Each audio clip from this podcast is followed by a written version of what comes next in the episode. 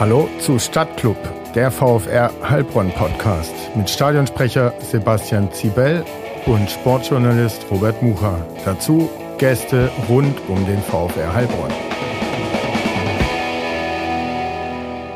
Herzlich willkommen zu Stadtclub, dem VfR Heilbronn Podcast, Folge 6. Äh, und die ist Teil des Advents-, Weihnachts-, Neujahrs-Specials ähm, im Wochentakt, äh, nachdem die Hinrunde gespielt wird, äh, werden wir erscheinen. Wie immer sprechen wir in Mikrofone von Bayer Dynamic rein. Unsere Nachbarn haben uns Hardware geschenkt, dass wir äh, im Ohr auch wundervoll klingen. Und ich begrüße äh, meinen Mitmoderator, der lächelt und freut sich auf unseren Gast. Äh, Sebastian, hallo, wie geht's dir? Sehr gut, danke Robert. Hoffe, dir geht's auch gut. Mir geht's auch gut. Ich warte immer noch aufs Kind und hoffe, ähm, es lässt sich jetzt noch zumindest mal zwei Stunden Zeit, dass wir die Folge ähm, auch durchziehen können. Und zu Gast haben wir heute wen, Sebastian? Unseren ersten Vorstand, Onur Schillig. Hallo Onur, ich grüße dich. Grüßt euch. Servus. Schön, dass du Zeit gefunden hast. Äh, mühselig mit dem Zug hergefahren, aber es war ganz entspannt, hast du mir erzählt. Aber erstmal, wie geht's dem Fuß, wie geht's dem Bein? Du hast dich ja vor ein paar Wochen schwerst verletzt. Mittlerweile besser. Ähm, habe jetzt Vakopedia auch mittlerweile auch weg und komme jetzt voran, Step by Step. Und ich denke, dass ich in den nächsten vier Wochen auch die Gehstütze wegbekomme. Und dann wird sich das Leben wieder ein Stück weit normalisieren. Dann wirst du wieder ein junger Mann sein. Hoffen wir doch alle. So schaut's aus. Onur, ähm, du bist die Figur beim VfR, die alles äh, ins Rollen gebracht hat, die alles initiiert hat, die jetzt den Laden auch am Laufen hält, äh, der antreibt, der organisiert, der macht, der tut, etc. pp. Meine Frage am Anfang deshalb, was machst du nicht, im VfR? Worum kümmerst du dich nicht? Oder nicht mehr? Das ist eine schwierige Frage. Also ich versuche mich ja auch nicht mehr um alles zu kümmern. Ähm, muss aber auch dazu sagen, dass dennoch äh, vieles ähm, in meine Richtung kommt, auch unbewusst von den Leuten, die natürlich auch meinen Namen mit dem ganzen Weg auch verbinden. Aber ich würde jetzt immer noch sagen, dass ich irgendwo immer up-to-date bin, Informationen zugesteckt bekomme und auch natürlich auch meine Ideen mit einbringe. Meine also selbst wenn es um äh, Bratwursteinkauf fürs Heimspiel Nein, geht? Nein, das ist sowas, gut, dass du sagst. Okay. Nein, das nicht mehr. Da kann ich mich ganz klar zu 100 Prozent auf die Person verlassen. Äh, das funktioniert auch im Hintergrund, wenn wir schon dabei sind, Service-Team. Funktioniert um Andi Hüttner herum. Aber ansonsten glaube ich schon, dass ich in allen Bereichen äh, nicht bewusst, aber schon äh, meine Finger drin habe. Mhm. Und äh, hoffst du, dass das weniger wird in Zukunft und äh, du dann äh, logischerweise auch den Kopf ein bisschen freier hast, vielleicht für Dinge, äh, die dann auch wichtig sind und mehr Zeit von so einem Vereinsvorstand äh, beanspruchen? Oder findest du es ganz gut, dass da ähm, du doch über jedes Rascheln im Verein irgendwie die Info bekommst und äh, eingreifen kannst. Also wenn es um Strömungen geht, die den Verein ähm, betreffen, äh, möchte ich schon darüber informiert werden, aber grundsätzlich natürlich will ich nicht äh, über alles so informiert sein. Mir wäre es am liebsten, dass jeder Einzelne seinen Part so erfüllt, wie ich mir es in meinen Träumen vorstelle. Und solange dies der Fall ist, äh, können auch einige bestätigen, mische ich mich nicht ein, sage auch nichts dazu, finde es sogar gut, äh, tu auch dementsprechend äh, Personen loben, wenn ich sehe, im Hintergrund ist tatsächlich so gemacht worden, wie es sich auch für einen äh, aufstrebenden Verein gehört. Aber natürlich muss es das ganz klare Ziel sein, dass Mechanismen greifen und dass ich vielleicht irgendwann mal nicht morgen zum 9 Uhr im Stadion bin und das Ganze mit beäuge, sondern vielleicht mal erst um 12.30 Uhr kommen darf. Mir fällt da jetzt spontan ein, bei Werder Bremen und in Kaiserslautern herrschte die Autokratie. Haben wir beim VfR eine Onokratie? Definitiv nicht, aber der Anschein ist natürlich schon gegeben, dass man so denken darf. Aber ich glaube, in den ersten Jahren ist es vielleicht sogar gut, dass es so ist, weil ähm, ich schon den Verein in die Bahn bringen möchte, damit alles selbstverständlich wird. Und nochmals, wir kommen aus dem Nichts und äh, viele kennen das Vereinsleben in dem Sinn ja nicht. Und da gehört es einfach dazu, dass vielleicht eine straffere Hand da ist, die auch ein bisschen fordert und auch vielleicht ein Stück weit ähm, übertrieben fordert. Aber es geht am Ende nur um den VfL Heilbronn. Mhm. Und äh, weil du gerade sagst, äh, äh, viele kennen äh, Vereinsleben vielleicht nicht wie du, äh, wie auch ich es kennengelernt habe. Äh, auch du, Sebastian. Ne? Wir sind jetzt in der Ger Generation wahrscheinlich. Sebastian, bei dir weiß ich es nicht genau, aber wir sind alle in den 40ern. Ähm, also ähnlich zeitlich sozialisiert und da war eben so ein Vereinsleben vielleicht sogar relevanter, als es heutzutage so ist. Ähm, was lebst du davor und aus welchen Vereinen, bei denen du warst bis jetzt, hauptsächlich dann als Spieler, ähm, aber du warst ja nicht nur als Spieler in anderen Vereinen äh, tätig, also Scouting-Maßnahmen mhm. für andere Vereine und sowas gemacht. Aus welchen Vereinen nimmst du am meisten mit und versuchst beim neuen VfR jetzt äh, zu implementieren? An Werten, an Vereinsleben? Ähm, was hat dich da aus deiner Vereinsvergangenheit so am meisten geprägt? Welche Zeit, welcher Verein? Also konkret kann man das vielleicht nicht jetzt auf den Tisch legen, aber ich denke halt äh, dadurch, dass ich jetzt vielleicht zum Beispiel bei Wormatia Worms gespielt habe, was ja ein tatsächlicher Traditionsverein ist, kurze Zeit beim VfL Mannheim. Natürlich, der frühere VfL Heilbronn darf man ja gar nicht vergessen, ist ja auch der, der Grund, dass es den VfL Heilbronn wieder gibt ist äh, so der Grund, äh, warum ich bei dem einen oder anderen auf Werte drauflege, weil die Nähe zu den Fans, zu den Mitgliedern genau in solchen Vereinen nochmal ein Stück weit impulsiver sind und nochmal viel mehr Leben mit reingeben. Und da kann ich schon sagen, dass diese Vereine mir die Nähe, das Gefühl, einfach das Dasein äh, zu schätzen, äh, mit auf den Weg gegeben haben. Und das ist mit ein Grund, wo ich sage, ich möchte es genau so haben, damit es zwar einerseits ein ähm, in Zukunft schauender Verein ist, der auch äh, viele Sachen mit der Zukunft mitgeht, aber andererseits auch äh, das Traditionelle nicht äh, vernachlässigt, wo einfach ein Hallo, ein respektvolles Auftreten intern, aber auch e-, extern geschaffen ist. Aber auch da muss ich kurz äh, was sagen, da gehören immer zwei Seiten dazu. Das heißt, äh, nur weil ich jetzt vielleicht mal oder ein Vereinsmitglied sich nicht so respektvoll dem anderen gegenüber ähm, verhalten hat, darf es nicht heißen, dass der Verein respektlos ist, sondern es geht auch immer darum, wie verhält sich der Gegenüber, mit welcher Brille beäugt er das Ganze oder findet die Bewertung statt. Aber wir sagen von Tag 1 an immer Respekt, Werte, Würde, akzeptables Auftreten. Und da ist das Ergebnis auch nicht so wichtig, auch wenn man das mir vielleicht nicht glauben mag, aber glaubt mir, Fußball ist mehr als ein Ergebnissport. Mhm. Wir hatten es ja auch über Ergebnissport äh, jetzt am Sonntag kurz auf der Tatanbahn ja. nach dem Abpfiff. Ähm, äh, da ging es kurz äh, hoch her, wie es vielleicht aber nach so einem Fußballspiel das eng war, das knapp ausgegangen ist, das ein Kampfspiel war, graues Novemberwetter, großer Corona-Frust, weil erstmals ja auch 2G galt äh, für die Besucher und die Spieler, also alles nicht so einfach. Ähm, aber was ich gerade fragen wollte, vor ein, zwei Wochen wurde entweder auf der Facebook-Seite des Vereins oder auf der Instagram-Seite eine Mail äh, gepostet, die aus Bad Friedrichshall kam, äh, nach dem Auswärtsspiel in Bad Friedrichshall. Ähm, ne? Und da konnte man lesen, dass die Friedrichshaller doch sehr angetan und überrascht auch waren vom positiven Auftreten so der ganzen VfR-Belegschaft, die da angereist kam, von der Mannschaft und dem Staff über die Fans. Ist das dann irgendwas, wo was dich, weiß nicht, glücklich, zufrieden, stolz macht, ähm, wenn du so eine Mail dann aufmachst und liest? Ähm? Genau darum geht es letztendlich, weil ich glaube schon, dass wir halt mit dem Namen, mit der Stadt, äh, die aufgrund der Größe natürlich schon äh, auf dem Land eine ganz andere Wucht hat, äh, dass wir natürlich mit solchen Sachen verbunden werden. Äh, wir haben vom ersten Tag an auch, das äh, können auch viele Ex-Spieler, Spieler bestätigen, ähm, bei den Auswärtsspielen immer gepredigt, dass sie bitte ihre Kabine sauber verlassen sollen. Das haben auch die Jungs gemacht und das haben uns auch viele Vereine bestätigt, dass sie zum Teil sowas noch nie gesehen haben.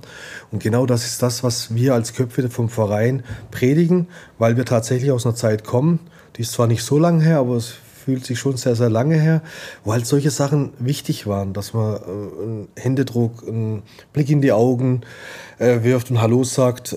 Auch das ist zum Beispiel so ein Punkt, wo ich extrem anprangern muss.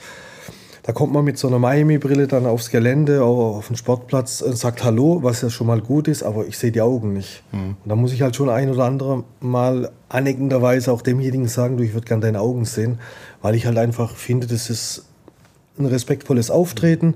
Da muss man sich nicht mal mögen, aber man macht es einfach. Und ich habe das halt auch so gelehrt oder gelernt bekommen.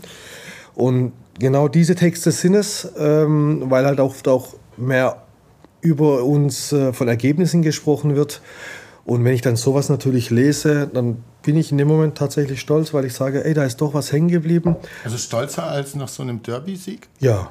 ja. Ja, ja, ja. Also nochmals, äh, auch wenn man mir das nicht glaubt, weil halt der Weg so extrem gut läuft und viele positive Ergebnisse erzielt worden sind, genau danach sehne ich mich, dass man sich in fünf bis zehn Jahren auch mit solchen Vereinen immer noch sehen, treffen, hören kann. Äh, genau diese Sachen bleiben hängen.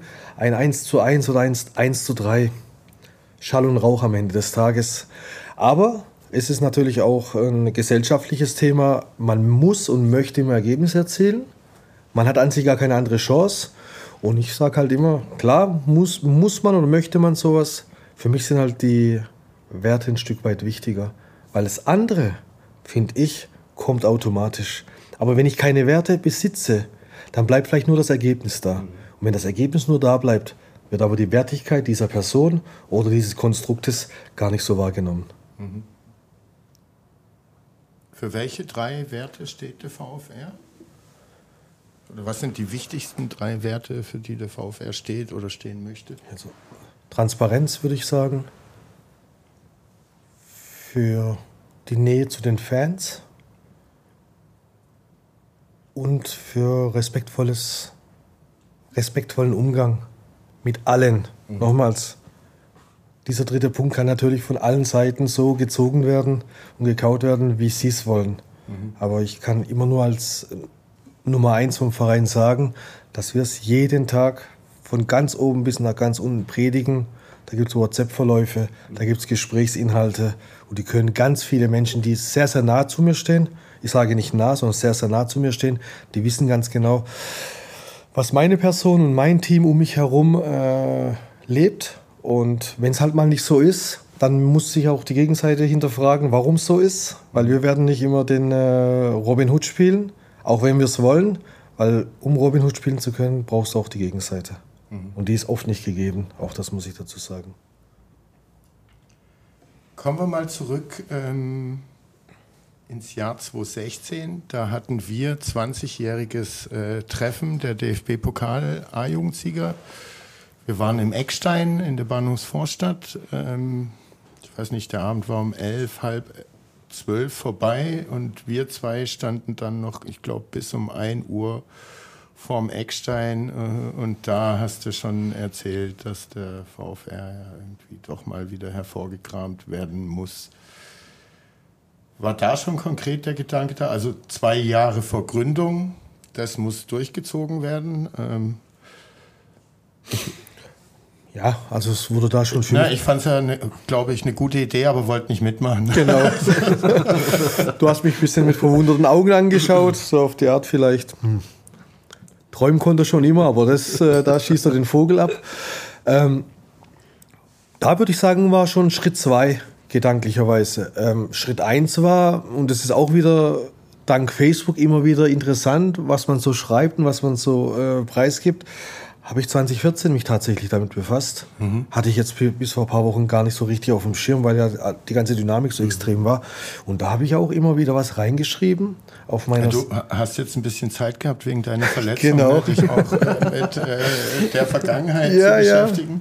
Ja. Ich äh, habe dann irgendwann nachts, glaube ich, war das nach Mitternacht, habe ich dann ein bisschen rumgescrollt und geschaut und plötzlich habe ich irgendwie gemerkt, weil ich immer wieder gerne VfL Heilbronn eingebe als äh, Suchmodus, um da Matches zu finden und da gab es einige Posts, wo ich halt mal das Logo gepostet habe vom VfR Heilbronn, der ein oder andere ein Like gesetzt hat, dann was auch geschrieben habe, jetzt wird es Zeit. Eine Gruppe habe ich dann kurze Zeit später gegründet, die halt eher geschlossen war. Auch das habe ich dann gefunden. Aber ja, 2016 war an sich, ähm, nachdem ich in Freiburg als Scout aufgehört habe, war dann für mich irgendwie das Kribbeln da. Ich möchte an sich schon im Verein was machen.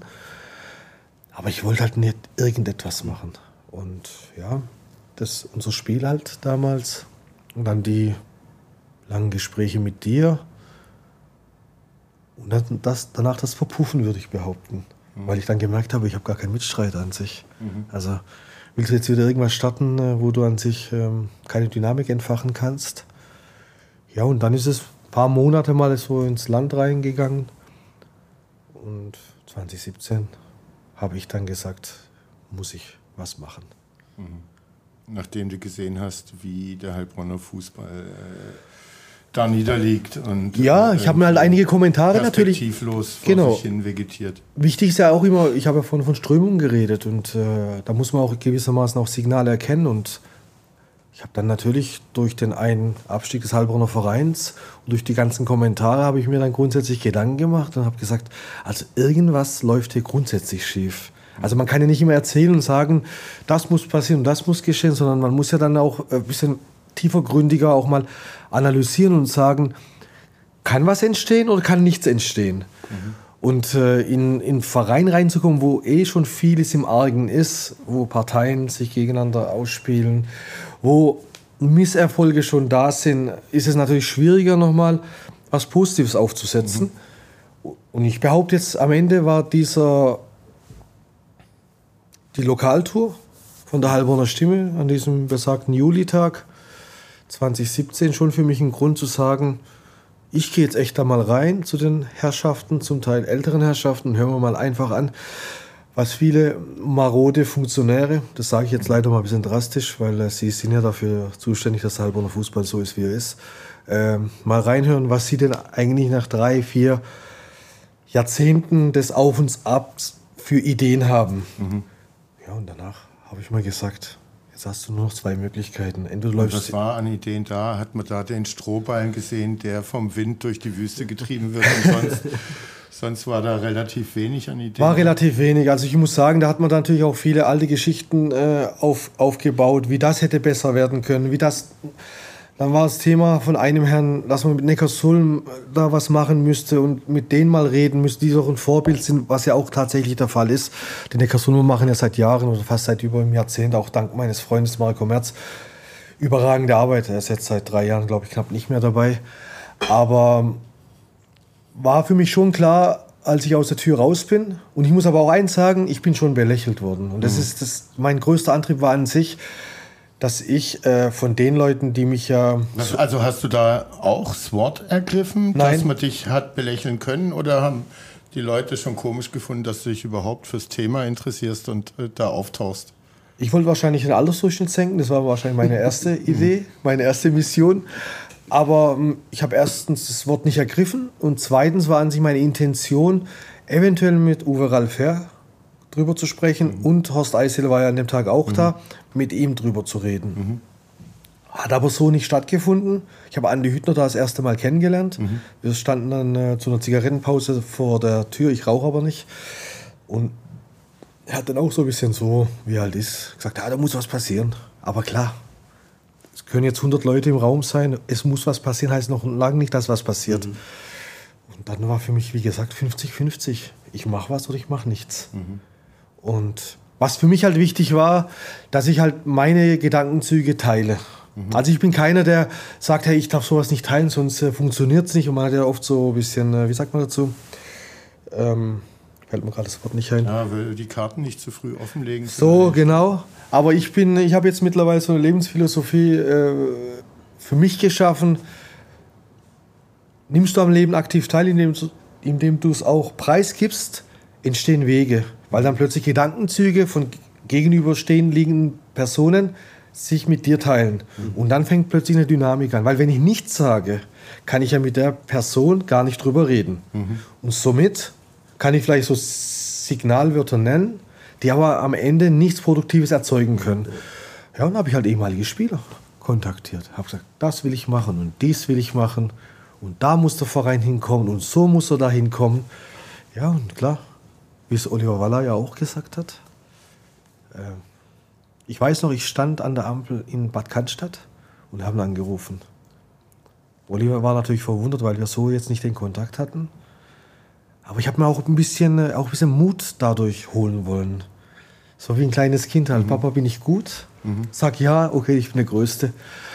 Nicht, weil ich jetzt ein Ego habe, sondern einfach teilen und dann mal äh, definieren, könnte es was sein. Und äh, klar, so wie es gesagt hat, auch nein. Also finde ich gut, aber nur ganz ehrlich, lass mich da raus.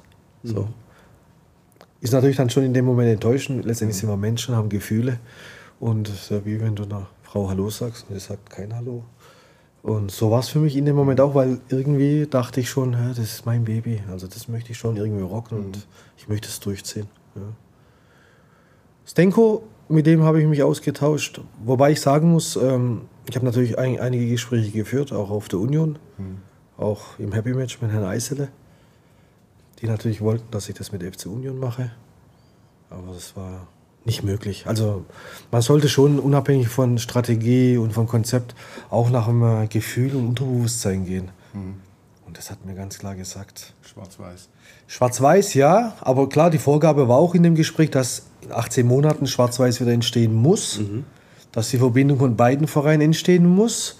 Und dass der Verein die vergangenen Sachen nicht am Bein haben darf. Und äh, als das dann natürlich nicht so war, wie ich mir es vorgestellt habe, ich habe natürlich auch mit Rüdi Rehm drüber gesprochen davor. Und er meinte auch, was ich auch verstehe, aufgrund der Infrastruktur, aufgrund der Jugend, dieses Gelände. Mhm. Waren sich auch angetan von der Idee. Aber als ich dann die Gespräche geführt habe und dann einfach mal so einen Film abspielen lassen habe, habe ich gemeint, Will ich jetzt in einen Raum reinkommen, wo ich alle Möbel immer beiseite schieben muss und Kraft aufwenden muss? Oder möchte ich in einen Raum reingehen, wo ich sagen kann, diese, diesen Schrank dahin, diesen Stuhl dahin, dieses Tor dahin? Und dann war das Finale okay von meiner Seite aus äh, Stenko Juric. Also nicht, weil er jetzt in den Planungen mit dabei war, sondern wie gesagt, ich teile immer gern meine Denkweisen, auch wenn es Gesellschaft untypisch ist. Dann hat es Stenko nur gesagt, Uno, wenn, dann kann es doch nur eins geben. Das höre ich doch bei dir raus. Schwarz-Weiß auf Heilbronn. Sag ich, Stenko, let's go. So war halt mein mhm. Denken dann. Und dann kam halt der 8. August, die Facebook-Seite, mhm. die ich dann gegründet habe. Und wie war die Resonanz darauf? Gut, natürlich nicht die Likes, die wir jetzt haben, ist ja legitim. Aber klar, einfach ganz entspannt die Seite gegründet. Dann natürlich deinen eigenen Freundeskreis mal eingeladen. Ich glaube, das erste Bild war mit so einem VF, mit einer VfR-Fahne, glaube ich. Es müsste die vom Andi Hüttner gewesen sein, wo die Zuschauer im, auf der Tribüne sitzen oder auf der Gegentribüne sitzen. Ja, und auf der zweiten Seite, zweiter Post war das Tor von Harry Griesbeck damals, glaube ich, vor 16.000, 18.000 Zuschauern in Augsburg, könnte gut sein. Also schwarz-weiß zumindest. Ja, und dann habe ich schon gemerkt, oh, irgendwie ist eine Sehnsucht da. Aber nochmal, das ist ja nicht greifbar, das Ganze. Mhm. Weil du kannst auch jetzt Naturbilder posten und dann sagen auch 50 Leute, herrlich. Wenn wir aber sagen, komm, lass uns doch hinfahren, sage 49, nee, keine Zeit. Und, aber dennoch habe ich dann angefangen, wirklich mich da ein Stück weit schon reinzusteigen habe gesagt, weißt du was, vielleicht braucht es noch eine Zeit und ich mache mal einen Infoabend. Und der Infoabend war halt auch ja, interessant in Brackenheim. Mhm. Auch das ist, was ich halt auch immer sage, Verbindungen, Werte, Tradition, Weggefährten. Da habe ich halt einfach mal kernspontan angerufen, sage Marc, auch ein ehemaliger Mitspieler von uns beiden gewesen, Robert, in der A-Jugend. Ich will den Abend organisieren. Ich weiß echt nicht, wie viel kommen. Vielleicht sitzen wir nur zu zweit, aber scheißegal. Hauptsache, ich habe was gemacht. Ja, da saßen Markus Sitzeroth, mein heutiger Stellvertreter, Andi Hüttner, meine treue Seele, kann man sagen. Der Fan an sich, der 70er, 80er, 90er. Mhm. Ich, dann irgendein fremder Mann mit einem Kind. Erst einmal dort gesehen, danach nie wieder. Mhm. Marc Kern als Gastgeber und Heiko Bachmann kam dann irgendwie nach dem Jugendtraining, glaube ich, mhm. so zu Step 2, also zur zweiten Hälfte unseres Gespräches. Und Markus kannte ich bis dahin auch nicht. Also sprich, ja. er ist damals noch wohnhaft am Bodensee gewesen, ist dann hochgefahren. Mhm. Und dann habe ich halt in meine Vorstellungen, Visionen, Ideen und die beiden haben mir im Nachgang gesagt, hey, das war so schlüssig von dir. Da konnten wir gar nicht Markus und äh Markus und Andi Hüttner, genau. Mhm. Chuckison, also Heiko, war ja dann so. Fand ich auch toll, dass er als ehemaliger Teamkamerad dabei war. Und ich weiß noch, ein guter Freund von mir, Dieter Gerstung, hat mir dann an dem Abend noch geschrieben, parallel, weil er weiß, was ich vorhab. Hat er halt gefragt, wie viel da sind. Dann habe ich halt geblufft und habe halt plus zwei draufgetan. Mhm. Weil, ja, in dem Moment denkst du, nur vier, drei Leute. ja, und dann äh, ging es halt weiter. Markus ist halt auch ein, äh, sage mal, zielgerechter Mensch, der auch gute Ideen hat, auch wenn er recht unscheinbar wirkt aufgrund seiner Statur oder seinem Auftreten. Ja, und dann ging es halt weiter. Zweiter Termin wurden dann plötzlich mehr und dann äh, war klar für mich, dass ich es mache. Er hat auch gesagt, Leute, ich kann doch gar nicht scheitern. Alles vor mir ist ja komplett gescheitert, krachen mit allen Mitteln, allen Möglichkeiten. Was soll denn da passieren? War das dann so der Punkt, wo du gesagt hast, das wird hundertprozentig was? Ja. Ah, ich habe dann damals schon gesagt, Leute, also, das wird ein Weg werden, den könnt ihr euch alle gar nicht vorstellen. Ja. Klar, nochmals, auch ein Robert Mucher, auch ein Oliver Waller, auch viele andere werden wahrscheinlich gesagt haben, ich meine, eins ist auch klar, aus meiner Vergangenheit ist es schon so, dass ich äh, schon immer ein Träumer war wahrscheinlich ein Handicap gewesen zum Teil in meinem Leben. Aber heute muss ich sagen, durch die Lebenserfahrung, die ich halt auch gemacht habe, ich habe ich hab Vorstellungen, die sind ins, gehen ins Unermessliche. Mhm. Und die teile ich gerne, auch spinnenderweise. Ich tue auch immer dazu hinzufügen, ich spinne gerade. Aber, das habe ich auch gestern im Gespräch mit jemand anderem gehabt, meine Mission ist erst dann beendet, wenn ich weiß, dass das Stadion ausverkauft ist. Mhm. Also muss man das Unmögliche denken und sich vorstellen, um das Mögliche zu erreichen? Ja, musst du. Mhm. Also, weil wenn du es nicht machst, wirst du das Maximum nie erreichen können. Das heißt, du wirst immer schrittweise vorankommen. Klar ist es wichtig, immer Schritt für Schritt voranzugehen. Und äh, man darf ja nie den zweiten Schritt äh, vergessen, während man über den achten Schritt träumt, weil der elementar ist. Aber du musst spinnen, du musst eine Vision haben, egal in was, in was es auch ist, damit du auch die Grenzen aufstoßen kannst oder anderen die Grenzen aufzeigen kannst. Das heißt, es gibt dann auch Menschen, die natürlich diese Vision nicht mitgehen können. Und dann musst du die Grenzen aufzeigen. Und wie hast du dir das Funktionärsdasein und das äh, Vorstand eines Fußballvereins äh, Dasein vorgestellt als Träumer?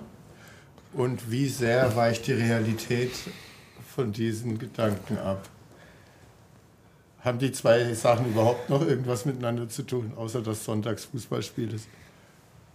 Das ist eine sehr schwierige und knifflige Frage. Also, ich habe mir es gar nicht vorgestellt. Ich meine, ich habe einige Funktionärsvorbilder. Den einen, den nenne ich mal am besten nicht, weil er extrem polarisiert und der größte von allen ist. Wisst ihr wahrscheinlich, wen ich meine. Und war mir halt immer wichtig, irgendwo das Ganze emotional aufzubauen. Also ich habe jetzt nicht irgendwo ein Buch gelesen, ich habe noch nie eine Vereinsführung gemacht, ich habe nie in einem Konstrukt, was Vereine angeht, gearbeitet, nie über jemanden über die Schulter geschaut. Also Möglichkeiten hatte ich nicht. Wenn ich jetzt im Nachgang schaue, als Fußballer habe ich mich für Vorstellen nie interessiert, außer dass ich halt mit denen mal Hallo gesagt habe und verhandelt habe. Ähm, mir war das Vereinsleben, auch das ist sehr merkwürdig, auch nie wichtig. Mhm. Komischerweise. Also wenn ich jetzt predige. Also warst du früher eher als Spieler einer, du hast ja auch wahnsinnig viele Vereine gehabt, ja. ne? Wandervogel gewesen. Ja. Aber warst du dann einer, der so mit als erster fertig war mit dem Duschen und im Auto Richtung nach Hause, wenn du sagst, Vereinsleben war der nie so wichtig? Oder ist für dich Vereinsleben und sozusagen Mannschaftsleben nochmal was getrenntes? Ja, ne? also genau. Also Mannschaftsleben war für mich immer sehr wichtig. Ich äh, war immer einer der Letzten, der in der Dusche war. Ich habe mir da brutal viel Zeit gelassen. Mir waren die Talks auch immer wichtig. Wir hatten, wir hatten ja auch Fahrgemeinschaften. Wir waren auch Samstagabende weg und äh, haben natürlich schöne Feiern gehabt. Aber Vereinsleben, was ich sagen kann, war wirklich nur bei Wormatia Worms. Also wenn wir danach ein Spiel im VIP-Raum waren, da gab es halt schon einige Eskalationsabende, die unfassbar schön waren äh, wo wir einerseits von den Fans her beleidigt worden sind, aber andererseits aber auch wirklich in, im VIP-Raum dann sozusagen gefeiert haben. Aber jetzt in den anderen Vereinen, finde ich, da war ich wahrscheinlich auch nicht so nahbar. Keine Ahnung, was der Grund war. Aber nichtsdestotrotz, ähm, ich bin an sich in die Aufgabe hineingewachsen. Mhm. Und ähm, ich habe mich einfach gleiten lassen, emotional, auch rational. Äh, mir war einfach nur wichtig, ich mache das Beste draus.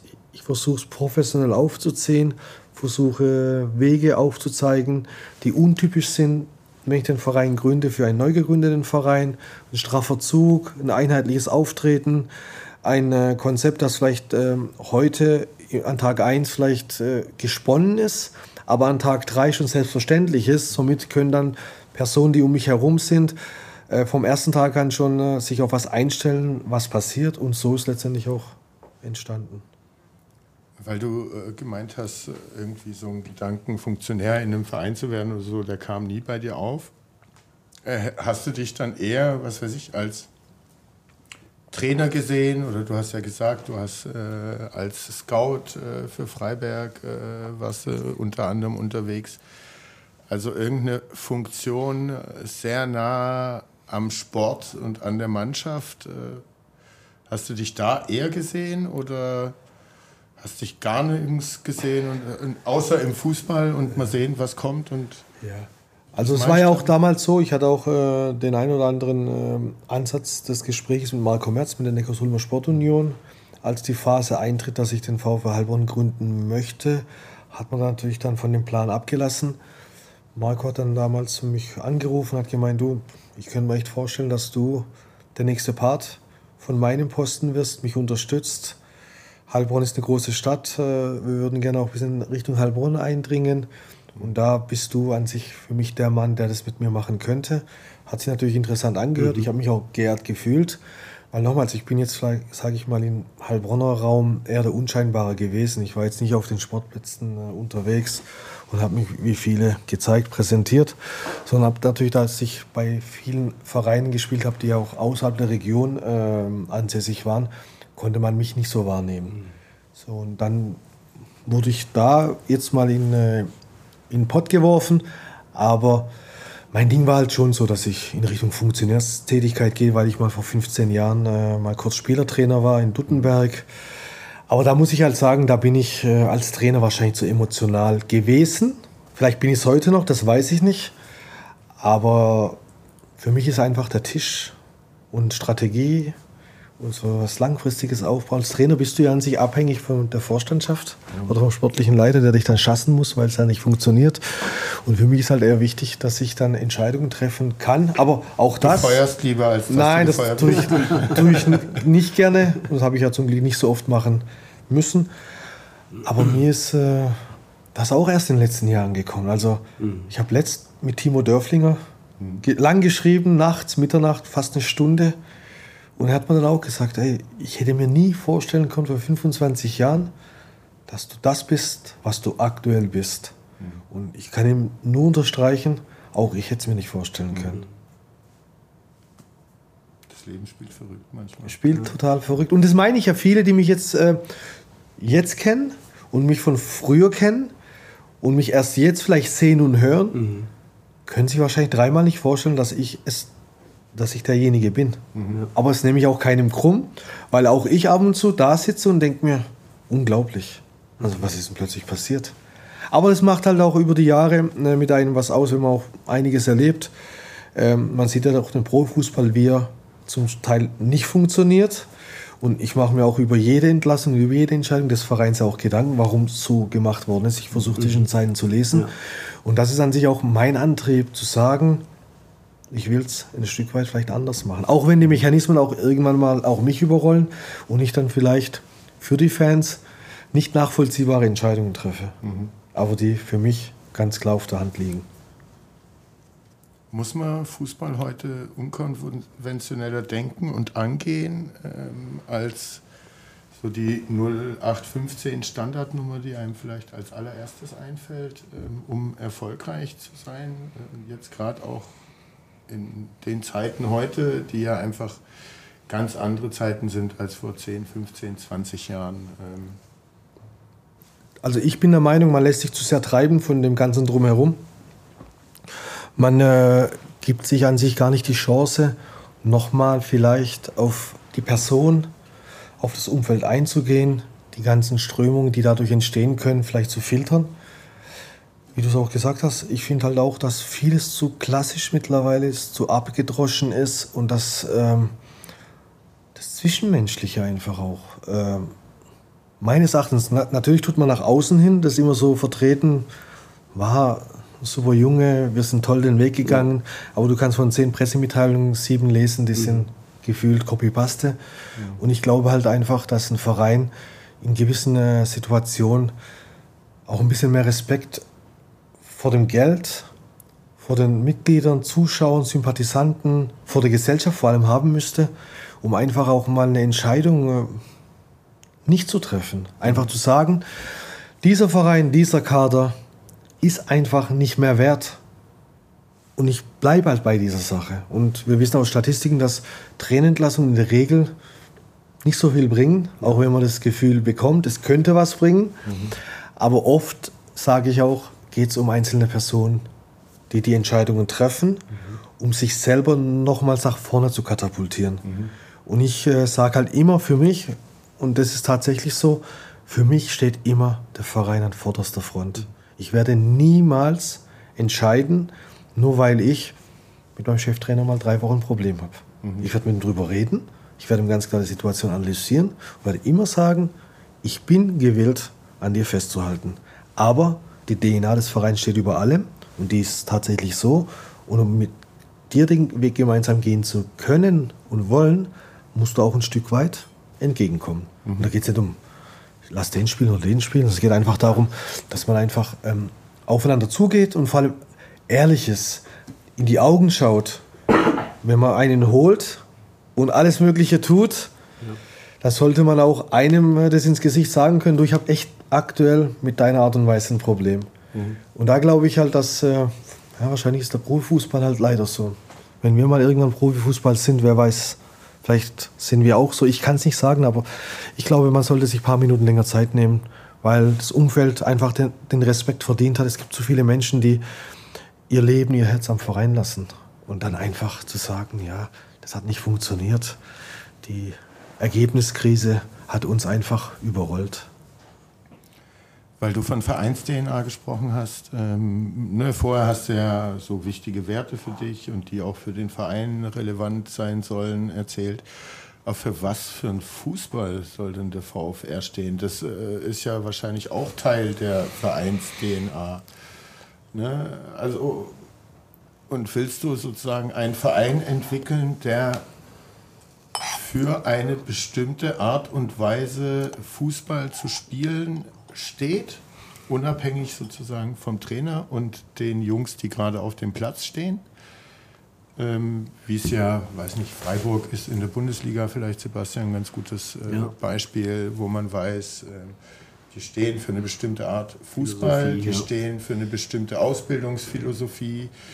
Die sind, solange sie nicht irgendwie schlechter als Platz 4 in der zweiten Liga sind oder sowas, ist alles im grünen Bereich bei denen man weiß bei Freiburg als Beispiel, für was steht der Verein, für was für einen Fußball steht der Verein, für was für eine Kommunikation etc. pp.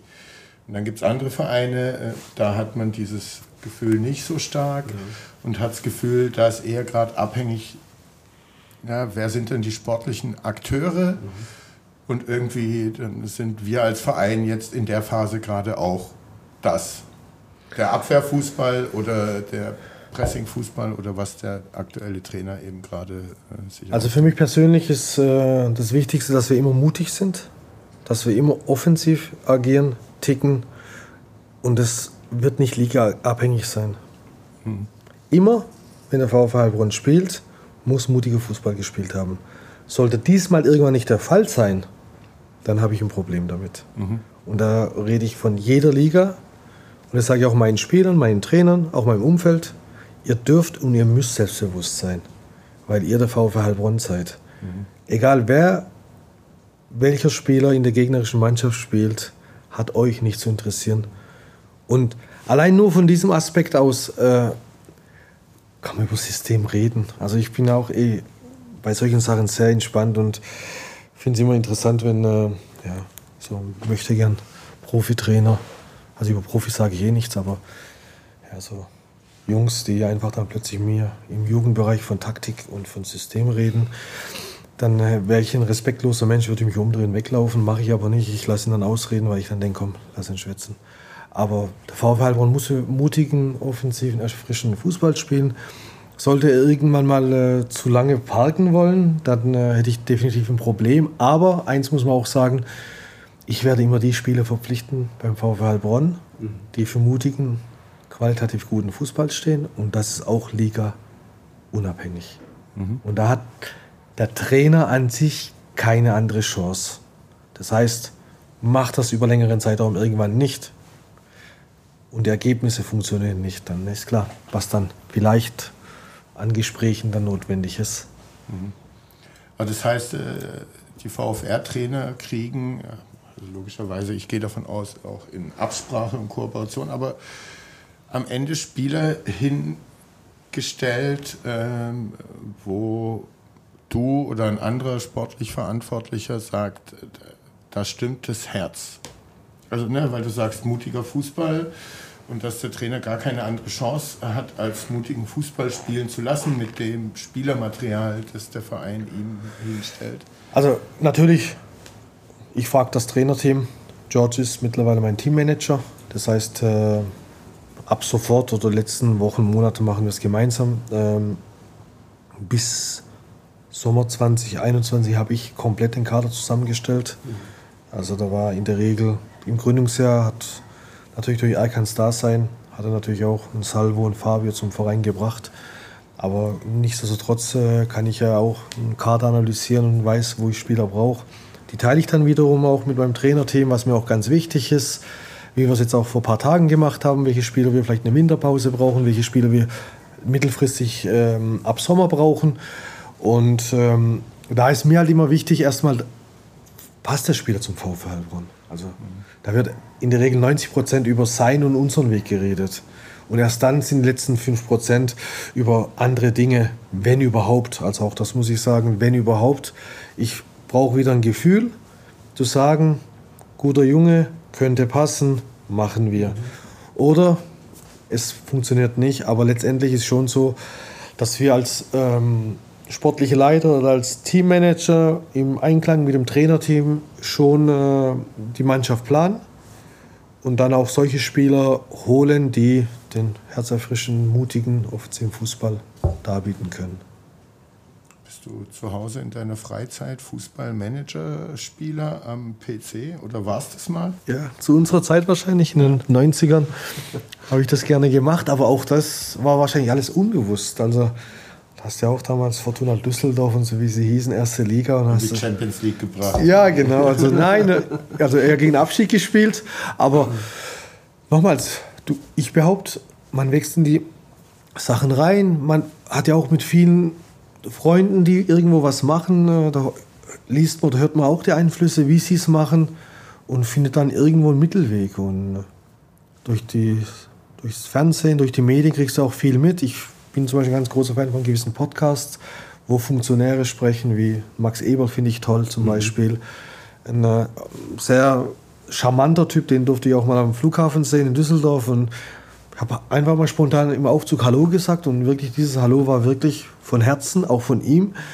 Und wenn du halt dann solche äh, Persönlichkeiten im Profifußball hast, dann denkst du dir schon, cool, wie die es machen. Und da kannst du auch viele Sachen in einem kleineren Rahmen auch bei dir im Verein versuchen umzusetzen. Und ich glaube halt schon, dass äh, wir, der VfL Heilbronn, in vielen Bereichen schon viel weiter sind als die Liga, was wir haben. Mhm.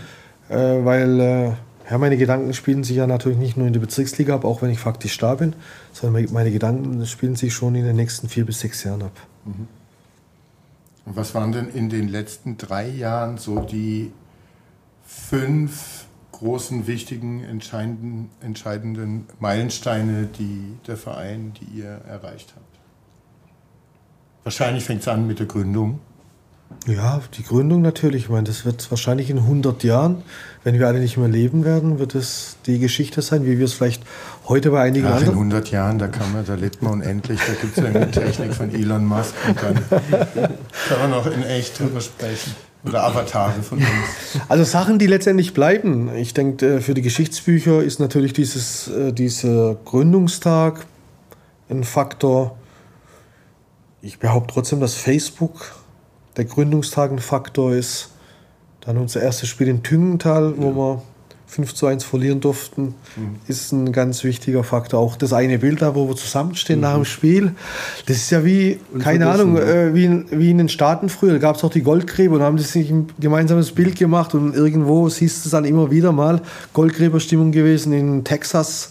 Ja. Wie war das für dich eigentlich, Sebastian? Das war ja das erste Mal, dass du sozusagen einen Verein, den du nicht kanntest, aber für den du dich interessierst, äh, dann auch ja, hast live spielen sehen. Das war ähm. natürlich sensationell. Wir haben natürlich auf das erste Spiel hingefiebert. Und wenn man dann mit den verrückten Fans in Anführungsstrichen da nach Tüngenthal fährt, Richtung Schwäbisch Hall, und da stehen dann 30 bis 40, 50 Fans eventuell und unterstützen die Mannschaft. Ähm, das war natürlich einmalig. Ne? Das bleibt mhm. unvergessen. Ja, auch wenn man 1-5 verloren hat, aber darum ging es halt um das Event an und für sich, nicht um das Ergebnis. Wer hat den VfR-Treffer geschossen? Team Rehm. Team Rehm, 1-1 der Ausgleich, ja, der zwischenzeitliche.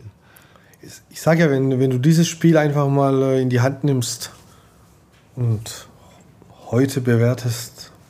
Wie würde heute ein Spiel gegen Tüngenthal oder gegen wen habt ihr gespielt? Ja, SV Tüngenthal. Ausgehen? Also nicht mehr 1-5 wahrscheinlich. 100 Prozent. Also im Stefan Heberle, der uns damals ja zu dem Spiel eingeladen hat, möchte ich jetzt auch nicht zu nahe treten, aber ich glaube, wenn der Fußball seinen normalen Stil abspielt, könnte es schon sechs bis zehn Tore ja. Unterschied sein. Mhm. Dann denke ich, wäre das okay. Aber nochmals, ähm, ich bin noch heute für den Tag dankbar. Ich bin dankbar den ganzen Fans, die an dem Tag da waren, die mhm. Mitglieder, die sich zum Teil mit so einem Elektrorad oder keine Ahnung oder Motorrad nach Tüngenthal bewegt haben, was ja auch nicht gleich um die Ecke ist. Ähm, ja, ist unglaublich, wenn ich jetzt bedenke, wie es da in der Kabine war, auch da haben wir schon alles schön ordentlich ähm, aufgehängt gehabt, alles sauber. Und das habe ich ja gemacht. Wir hatten damals keinen Betreuer. Die ganzen äh, Sachen, wo die, die, die Spieler getragen haben. Klar, 1 zu 5, auch das, äh, vielleicht wisst ihr es nicht, da habe ich eine Brandrede auch gehalten. Flo Hegede, mein damaliger Spieler, hat mich dann abends dann auch angerufen und gesagt, hey, willst du jetzt schon so viel Feuer reinbringen? Jetzt haben wir das erste Spiel verloren, 1 zu 5. Und du hast einigen schon ja, indirekt gesagt, Leute, wenn ihr euch so weiter bewegt, seid ihr die Ersten, die aus dem Verein mhm. fliegen werden. Aber ich weiß nicht, was, was mich da geritten hat. Vielleicht war die Verantwortung so in mir drin, weil ich die Fans und Mitglieder gesehen habe, um einfach denen das Bewusstsein auch nochmal zu verinnerlichen. Und drei Wochen später haben wir beim TSG Heilbronn gespielt, damals mhm. Kreisliga C, wir Kreisliga B. Erstes Aufeinandertreffen in Heilbronn überhaupt. Mhm. Da sind halt einige schon gekommen. Auch der Herr Schmidt, Fittich mhm. genannt. Der ist in der 70. gegangen. Hat er zu mir gesagt, so ein Scheißkick schaue ich mir nicht nochmal an. aber, aber er war jetzt ab und zu nochmal da, oder? Äh, Herr Fittich ist, also Herr Schmidt kommt wirklich sehr, sehr oft. Äh, für seine 83 Jahre, glaube ich, ist es unser ältestes Mitglied.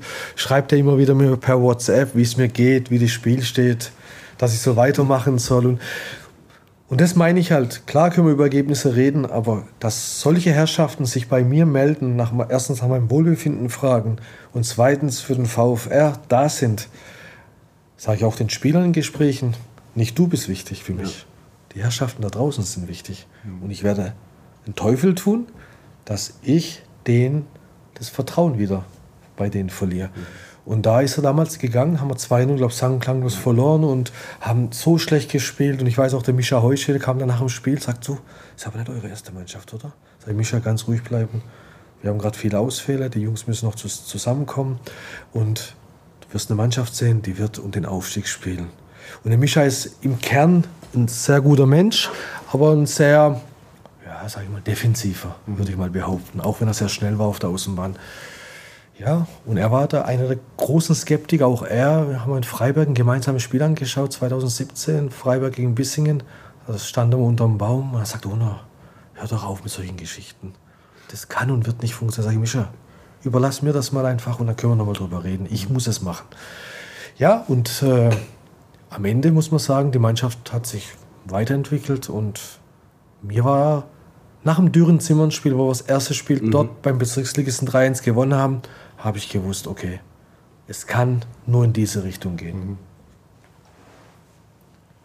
Hast du noch äh, Fragen an den Vorstand, Ono? Sonst würde ich nämlich hier auf die Kartons, äh, genau. die hier für uns oder für den Ono hinterlassen wurden, äh, zu sprechen kommen. Ähm, äh, nämlich der Inhalt lässt äh, mein äh, ersehntes VfR-Museum näher rücken. Ja. Und mein Statistikherz erfreuen. Wir haben ganz viele Ordner bekommen vom Ingo Doberstein. Recht herzlichen Dank an dieser Stelle. Absolut. Großes Ein Lob. Also wir sind hellauf begeistert. Genau, der Ingo hat damals, äh, war ja auch beim VfR, hat das äh, Stadionmagazin, glaube ich, unter anderem genau. gemacht. Genau. Und als der VfR aufgelöst wurde, hat er in einem hellen Moment alles, was an VfR-Devotionalien äh, zu retten war, gerettet. Scheint so, ja und hat jetzt insgesamt, ich keine Ahnung, fünf, sechs Kartons und äh, hatte dich angerufen, zieht um. Ähm, die sind bei ihm inzwischen einfach nur Platzräuber im Keller. Ja, er hat mir hat dann gefragt, geschrieben, genau, und hat dann gemeint, er zieht um und er hätte ein paar Kartons für mich und ob ich was damit anfangen könnte. Ich habe natürlich nicht mal mit einem Atemzug äh, gedacht und habe ja gesagt und ja, und dann ist Andi Hüttner bei ihm vorbei und hat diese Kartons mitgenommen Schon toll, muss man schon was, sagen. Was haben wir da? Du hast mal reingeschaut oder weißt was? Du hast mir Handschuhe gezeigt von dem Torwart. Von Toni Rincon, Handschuhe, dann äh, waren zum Beispiel auch die Trikots, die Stenko seit 20 Jahren sucht. seine Nummer 11 in äh, weiß und seine Nummer 11, glaube ich, in, in blau, weil der ja auch sehr immer gewillt ist, vieles mitnehmen zu können, um im Archiv was haben zu dürfen. Ja, also da sind äh, echt viele Sachen dabei, viele Bilder, wie ich jetzt gerade auch sehe, wie Sebastian sagt, Statistiken, Bilder aus der Oberligamannschaft 97, was wahrscheinlich ganz, ganz viele gar nicht mhm. wissen. Wir haben unsere gemeinsamen Bilder gesehen vom WV-Pokalfinale. Und aber es geht halt nicht nur in die 90er zurück, sondern Sebastian, du hast vorher mal vorgelesen, was da in dem Ordner, der vor dir liegt, handschriftlich, handschriftlich, fein säuberlich ähm, notiert geht, ist. Es geht ne? zurück bis äh, 1900, also hier habe ich was von 1951, 52, vorhin habe ich in einem anderen Ordner was gesehen von 1946, also Und das ist schon Wahnsinn. Und wir nennen diese Ordner Erotikordner, ne? weil ja. äh, wir eben Statistik-Nerds sind. Genau. Äh, Sebastian hat schon einen wässrigen Mund bekommen, äh, um da durchzustöbern. Ähm, aber auch das äh, ne, ist ja irgendwie eine Geste dann auch vom Ingo oder dass er im Bewusstsein hat, diesen Verein gibt es wieder. Der Verein beruft sich auf die Tradition des Ursprungsvereins zurück und er hatte das Gefühl, dass die Sachen äh, dann hier wieder an ihrem richtigen Ort sind, bevor sie äh, wegschmeißt oder halt weiter für die nächsten 20 Jahre äh, unbesehen im Keller stehen lässt. Ähm, das zeigt ja auch irgendwie, dass der Verein da richtig unterwegs ist, oder? Ja, ich denke halt, dass wir schon unser Bewusstsein auch für andere geweckt haben. Also sprich, oft sagt man ja auch, man muss die Menschen so erreichen, dass sie für dich dann durchs Feuer gehen. Und da sind ja nicht nur die Protagonisten auf dem äh, Spielfeld wichtig, sondern das auch drumherum. Und äh, auch das darf man nicht unterschätzen, dass in den drei Jahren so viele ehemalige Spieler, Funktionäre, Fans, Mitglieder, Sponsoren einfach sagen, ja, das ist der VfR Heilbronn. Ob das ein oder andere jetzt gefaked ist oder nicht gefaked ist, das darf jeder mit seiner Brille bewerten. Das interessiert uns letztendlich nicht mehr, sagen wir auch äh, ganz offen. Äh, mein Ziel war halt immer, und das, das glaube ich auch, das ist der richtige Weg, die Menschen einfach darauf anzusprechen, äh, sie zu erreichen. Und vielleicht bin ich tatsächlich auch ein Menschenfänger, weil ich glaube, äh, wäre ich es nicht, wäre ich ein Stück weit defensiver, hätte ich wahrscheinlich viele ehemalige gar nicht so erreichen können. Und alleine nur, wenn ich an die Gespräche mit Herrn Griesbeck oder Harry darf ich ja mittlerweile sagen, oder ich muss es ihm sagen, wenn ich dann äh, die Gespräche einmal im Monat mit Harry habe, der mich anruft, der mich anschreibt, ich rufe ihn an. Das war, der gute Mann, der war unnahbar früher, war ein General. Ich habe unter ihm spielen dürfen bei Lauda, wo ich dann ab und zu, wenn ich auf der Couch auch sitze und denke, sag mal, das gibt's doch gar nicht. Er hat ein Verhältnis mit mir, wir sind auf Augenhöhe was äh, undenkbar war. Und das, glaube ich, Das äh, nehme ich mir schon raus, die Zeit in diese Menschen investiert zu haben, sie vielleicht nicht überzeugt haben, unbedingt zu müssen, aber einfach meinen Weg erklärt habe, was mein mhm. Ziel ist. Und auch ein Oliver Waller zum Beispiel. Ich, mit Olli habe ich jetzt ehrlicherweise nicht das beste Verhältnis in dem einen Jahr, wo wir aufgestiegen sind, in der Oberliga gehabt. Äh, da war halt auch die Zeit so, dass es ein Stück weit hierarchischer war als heute. Ähm, wir wurden ja auch als A-Jugendspieler nicht so beäugt, wie es vielleicht oft dargestellt wird. Also wir hatten halt schon zu kämpfen und ich behaupte heute noch, hätte unser Cheftrainer Gerd Stürzer mehr Optionen gehabt, hätten die A-Jugendspieler gar keine Chance. Also ich hatte unter dem Wundersturm Wolf Juric eh keine Chance, was ja auch okay ist. Aber die anderen Herrschaften, ich äh, würde einfach mal sagen, die hätten größere Probleme gehabt zu spielen. Aber die Dynamik von uns war halt damals so groß und äh, wie gesagt mit Olli nicht das beste Verhältnis gehabt, aber da sieht man mal, was in äh, 20, 25 Jahren ja. in der Wahrnehmung stattfinden kann. Heute haben wir ein überragendes Verhältnis und das gilt auch für ganz, ganz viele andere Spieler. Und, und das ist, glaube ich, auch meine Arbeit. Ich denke schon, dass ich durch die DNA vom früheren VfR Heilbronn schon viel ähm, übertragen kann an die Leute und denen auch sagen kann, es war einmal dieser Verein, jetzt ist es der jetzige Verein und irgendwann soll es auch wieder dieser Verein sein, aber in ganz anderen Sphären, mhm. weil äh, das habe ich damals gesagt, ich habe den VfL Heilbronn nicht gegründet, um mein Leben lang in der A-Klasse oder Bezirksliga zu verweilen. Wollen wir zu unserer, außer du hast noch Fragen äh, zu unseren Zettel Auslosung, ja. und den Honor. Sehr gerne. Über Vereine, Spieler, VfR-Legenden sprechen lassen. Sehr gerne, sehr gerne. Also, kommen wir zu unserer ersten Kategorie, Vereine aus Baden-Württemberg. Da sind natürlich auch äh, Mannschaften dabei, bei denen du aktiv gespielt hast. Zehn Lose haben wir vorbereitet, drei darfst du ziehen. Wir packen das hier mal in diesen schönen Trog, in dieses kleine Fass. Einmal mischen und dann darfst du das erste Los ziehen. Und, und bitte auch dem, vorlesen. Genau, vorlesen und zu dem Verein natürlich was sagen. Aramea Heilbronn. Interessant, wenn man bedenkt, als wir gegründet worden sind, waren die Aramäer in der siebten Liga, wir waren in der zehnten Liga, uns haben drei Ligen getrennt. Heute sind wir in der gleichen Liga, wir sind Erster, Aramäer sind Dritter. Seit Jahren die Konstante an sich im Heilbronner mhm. Fußball, haben Heilbronn immer überregional vertreten dürfen. Tolle Arbeit, was sie da machen als Kulturverein haben eine ganz klare Hierarchie, eine ganz klare DNA und haben es geschafft, an sich äh, zu den Top-Vereinen in Heilbronn zu gehören. Ich äh, habe ein sehr gutes Verhältnis zu Daniel Maroge von Anfang an auch gehabt. Auch das war zum Beispiel so ein Punkt, wo ich ihn auch damals angerufen habe, ihm dann mitgeteilt habe, was ich vorhabe, obwohl ich mit Daniel davor Hallo, Hallo hatte, also die 20 Jahre davor. Aber auch das war mir wichtig und wir trainieren auf dem gleichen Gelände, wir spielen auf dem gleichen Gelände und da ist mir ganz klar das offene Verhältnis wichtig. Da wird auch nie irgendwie hinterm Rücken spielertechnisch was passieren. Da werde ich auch immer auf ihn zugehen. Wenn ich was habe, wenn ich gedanklich Einflüsse habe, was machen zu wollen, ohne den Spieler anzusprechen, werde ich auf ihn zugehen, wie, was mhm. er davon hält. Hält er nichts davon, dann hat sich das Thema erledigt. Hält er was davon, dann geht man in die Schiene. Ja, wie gesagt, also Aramäer werden äh, uns noch eine Weile begleiten, weil ich glaube, dass es der einzige Verein ist, der noch ein Stück weit ambitioniertes Auftreten hat. Und äh, da werden wir uns noch oft im Positiven in die Haare kriegen. Mhm. Nächstes los. Was für ein Verein willst du gar nicht ziehen jetzt? Da habe ich null Vorstellung, weil ich gar nicht weiß, was kommen könnte. 1899 Hoffenheim. Auch ein toller Weg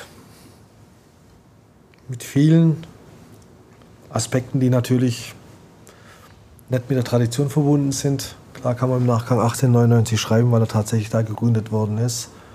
Aber ich glaube ehrlich gesagt, dass er die Schlagader von wahren Fans nicht so ähm, reizt. Aber nichtsdestotrotz äh, muss man das mit dem vielen Geld, was aber nicht ausschlaggebend ist, so hinbekommen, wie es Hoffenheim hinbekommen mhm. hat. Das heißt, man hat mehr gute als schlechte Entscheidungen getroffen. Man hat für die Region natürlich auch ein, äh, ein interessantes Projekt ähm, präsentiert, womit der Heilbronner Bürger nicht mehr lang fahren muss, um Bundesliga-Fußball zu sehen. Ja, oder Champions League teilweise. Champions sogar. League, Europe League, genau. Äh, unfassbar grandios gute Leistung äh, von Herrn Hopp. Aber nichtsdestotrotz hat ähm, die ein oder andere Geschichte, finde ich, einen faden Beigeschmack, womit ich mich persönlich als Traditionalist nicht so gut anfreunden kann. Da wird äh, nicht so das gemacht, was nach außen hin gepriesen wird. Ich würde mir viel mehr Jugendspieler mhm. wünschen. Mhm. Ich würde mir weniger ausländische Spieler wünschen. Würde, in der ersten Mannschaft dort. genau, ich würde mir kein brasilianisches Projekt wünschen. Mhm. Also ich bin da, muss ich sagen, obwohl ich äh, türkischen Hintergrund habe, oft deutscher und mhm. oft europäischer. Und da finde ich den Weg nicht den richtigen. Also dass man da in Brasilien einen Verein kauft und äh, das so aufzieht, da ist für mich das ein, ja, so ein Nackenschlag in Richtung eigene Jugendspieler. Mhm. Klar kann man sagen, die haben vielleicht nicht die Qualität, aber wenn man denen die Möglichkeit nicht gibt, du hast eine zweite Mannschaft, du hast eine erste Mannschaft, du hast Kooperationsvereine, ähm, wirft es für mich persönlich Fragen auf. Aber nochmals, wir kennen viele Vereine, die verdammt viel Geld haben, die es aber nicht auf die Hütte kriegen, mhm. ähm, erfolgreich ein Konstrukt aufzubauen. Aber nichtsdestotrotz für die Region Heilbronn mhm. ist es ein äh, sehr wichtiger Faktor. Bevor du den dritten äh, Zettel ziehst, äh, eine Frage, weil wir bei Hoffenheim sind. Äh, ganz entscheidend war ja Ralf Rangnick genau. beteiligt genau. am ja. Aufbau dieses Vereins und äh, dieser Mannschaft. Und äh, der ist jetzt äh, Trainer bei Menu und der hat ja auch eine VfR-Vergangenheit. Und du hast ja gesagt, du scheust dich nicht, alte VfRler, auch wenn da kein großer Kontakt äh, vorher da war, anzugehen. Äh, hast du ja schon äh, die Nummer von Ralf Rangnick besorgt? ich habe tatsächlich die Nummer von Ralf Rangnick. Ich auch. Also müssen wir mal vergleichen. Ja, können wir nachher mal machen, ja. Also auf äh, Profilbild, WhatsApp ist sein Bild drauf. Ähm, habe mich aber ehrlicherweise nicht getraut. Ihn, also ich habe die Nummer seit zwei Jahren, glaube ich. Oh. Und habe mich bis ja, heute. Ich habe meine schon sehr lange, seit 2006. Meine endet auf 33. Ich weiß nicht mal, ob ich die ab. Doch, ich habe die abgespeichert. Da ist sie doch. Meine endet auf 77. Okay, dann wird meine nicht mehr. ja, ähm, aber ich äh, habe mich ein paar Mal damit befasst, weil ich da Zwischenpersonen habe, die ihn kennen. Aber ich bin an sich ein sehr mutiger Mensch, aber ich möchte jetzt nicht. Ach, da eine WhatsApp mit viel Glück äh, aus Heilbronn für das erste Punkt. Ist eine gute Idee, das werde ich machen. Macht es? Ich mache das heute Abend. Ist okay. aktuell. Also. Und sollte es eine Antwort geben, bitte ein Screenshot, äh, den ja. dann, äh, Nicht, dass dann gegen mich also ein Verfahren von, läuft. Von der WhatsApp. Äh, ja. Ohne dass wir die Nummer zeigen. Er hat, glaube zwei okay. Jahre gespielt, 60 Spiele circa gemacht beim VfL Heilbronn, mhm. von 80 bis 82. Waren es zwei Jahre? Ich dachte eins, aber. Wir waren zwei, ja, ja, waren zwei Jahre. Hat hier auch gewohnt. Hat von Herrn Eiseler auch eine Wohnung gehabt, mhm. wo er bewohnt hat und dann ging es weiter. Es wäre doch auch in der Rückrunde mal eine Reise nach Manchester ins äh, Theater of Dreams, genau. um den alten VfL an der Seitenlinie zu unterstützen. Ja, träumen darf man ja. Zettel Nummer drei. Genau. Der dritte Verein aus Baden-Württemberg. SGV Freiberg. Interessant. Ich wohne ja in Bietigheim, drei Kilometer weg von Freiberg. Mein kleiner Spiel in der F-Jugend in mhm. Freiberg, kurze Anfahrtswege. Natürlich habe ich in Freiberg auch ein kurzes Dasein gehabt als Scout. Lief dann damals über Dieter Gerstung, weil ich auch damals noch in Benningen gewohnt habe. Ja, hast du Spieler entdeckt, die dann auch verpflichtet wurden von Freiberg? Oder, äh, ähm, ich hatte den einen oder anderen Spieler Spieler. Wie sagt man über Sven Mislintat? Ja. Diamantauge? Hattest du auch ein Diamantauge? Oder? Ähm, das Ding ist natürlich in Freiberg, äh, das darf man nicht vergessen, äh, ist natürlich eine ganz andere Strukturen. Mhm. Man hat natürlich einen sehr leidenschaftlichen Präsidenten, Herrn Czerkes. Ähm, da läuft natürlich nicht alles so, wie man es Aufgaben verteilt hinbekommt. Man könnte den besten Spieler haben, wenn aber Herr Czerkes diesen Spieler nicht möchte, hast du keine Chance. Hat sich natürlich ein Stück weit verbessert, das finde ich auch gut. Da ist mittlerweile auch ein sportlicher Leiter, der das Ganze managt. Der gute Mann macht extrem viel Gutes, äh, hat Top-Spieler, aber, jetzt kommt das Aber wiederum, ist halt auch kein Verein, der pulsiert. Mhm. Der ist kein Verein, der die Leute vom Hocker reißt. Ja, Sexappeal wie Groß Asbach. Äh, ja, genau. Ja. genau. Und äh, hat eine sehr gute Jugendarbeit schon zu unseren Tagen, mhm. Robert. Finde ich ein Stück weit noch zu passiv. Ich äh, würde mir persönlich wünschen, dass äh, zumindest entweder die B-Jugend oder A-Jugend in der Bundesliga spielt. Mhm. Sind immer in der Oberliga, spielen auch immer eine gute Rolle, aber haben bis jetzt so den Sprung nicht geschafft. Mal kurzzeitig waren ein sie mal ein Jahr, glaube ich, vor ein paar Jahren war das. Aber auch da gilt für die Region, wäre es mhm. eine tolle Sache, wenn die Jugend da nochmal einen Schritt geht. Ich wünsche mir, dass Freiberg in die Regionalliga aufsteigt. Muss aber auch sagen, dass mir die Kickers natürlich auch wohlgesonnen sind, weil es wiederum ein Traditionsverein ist und ich weiß, was da für Herzblut dahinter steckt, was da für eine Geschichte dahinter ist und hoffen wir, dass beide hochgehen. Ja. Mhm. Mhm. Dann haben wir unsere nächste Kategorie. Die nächste Kategorie: Fußballer, Trainer, Funktionäre. Sind wir gespannt, ob da alte äh, Weggefährten, die dich trainiert haben. Wer war denn dein bester Trainer?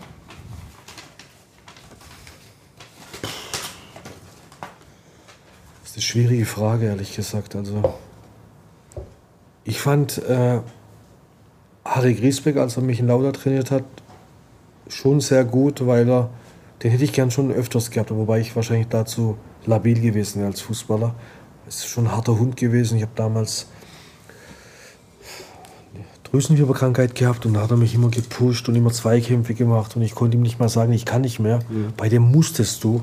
Ich habe auch mal äh, bei 40 Grad in Ditzingen 80 Minuten spielen müssen. Mir war schwarz vor Augen. Das hat ihn nicht interessiert, wenn ich rausgeschaut habe mit dem Zeichen, ich kann nicht mehr, hat er immer weitergemacht. Und wie ist heute äh, mit 40 Fieber? Musst du mit ihm telefonieren, wenn er sich meldet? Ist er da genauso Nein, erbarmungslos? Tiefe Entspanntheit. Ist er milder geworden? Dirk Anders war ein toller Trainer, finde ich, äh, damals äh, in Worms. Mhm. War damals äh, der teuerste Transfer von Leipzig zu Kaiserslautern. Unfassbar überragende Schusstechnik mit links und rechts gehabt. Hatte dann später oder davor mit Stenko in der dritten Liga beim VV Mannheim gespielt. Stenko hat doch auch äh, bei uns in der Folge erzählt von der Schusstechnik von ja, Dirk, Dirk Anders. Genau, richtig, ja. Ja. Dirk hat mich ja damals da hatten wir es kurz drüber, ob im Osten irgendwie äh, bessere äh, Schusstechnik-Trainingsmethoden geherrscht haben. Ich, ich durfte mal auch drei Tage, vier Tage beim Dresden SC, damals dritte Liga, ein Probetraining machen und äh, ist schon viel spezifischer damals schon gewesen. Da gab es Laufhallen und Schranken, wo ich echt gedacht habe, bin ich irgendwo in Russland, wie damals beim Rocky-Film, wo Drago seine Runden läuft.